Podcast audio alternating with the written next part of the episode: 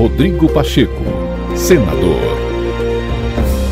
O senador Rodrigo Pacheco foi reeleito para o comando por mais dois anos da presidência do Congresso Nacional.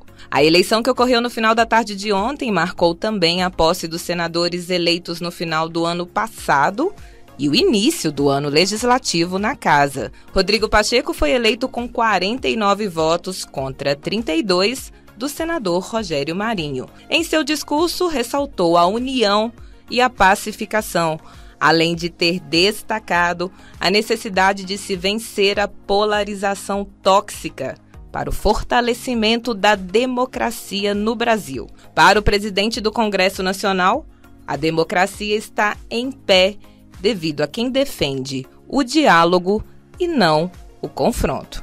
O Brasil precisa mesmo de pacificação. Os poderes da República precisam trabalhar em harmonia, buscando o consenso pelo diálogo. Os entes federativos devem atuar de modo sincronizado para que políticas públicas possam efetivamente chegar e efetivamente chegar à população. O Senado Federal também precisa de pacificação para bem desempenhar suas funções de legislar e de fiscalizar. Os interesses do país estão além e acima de questões partidárias. E nós, senadores e senadoras, precisamos nos unir pelo Brasil. A realidade do momento nos impõe um alerta. Pacificação não significa omissão ou leniência. Pacificação não é inflamar a população com narrativas inverídicas. Tampouco com soluções aparentes que, na verdade, geram instabilidade institucional. Pacificação não significa se calar diante de atos antidemocráticos.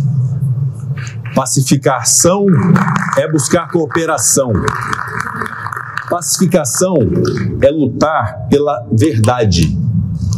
Pacificação é abandonar o discurso de nós contra eles e entender que o Brasil é imenso e diverso, mas o Brasil é um só. Pacificação é, enfim, estar do lado certo da história, o lado que defende o Brasil e o povo brasileiro.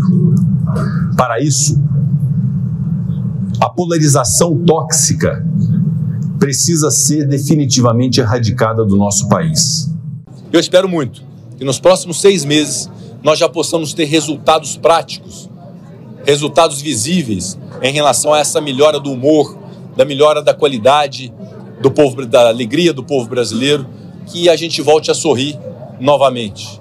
Que essas ofensas, que essas divisões, que esse ódio, que essa discórdia, que esses atentados à, democracia, esses atos antidemocráticos não persistam, porque eles devem ser substituídos pelo respeito, pela responsabilidade, pelo amor, pelo diálogo. É nisso que eu acredito, é nisso que verdadeiramente eu aposto e é isso que eu vou praticar a cada dia no Senado Federal.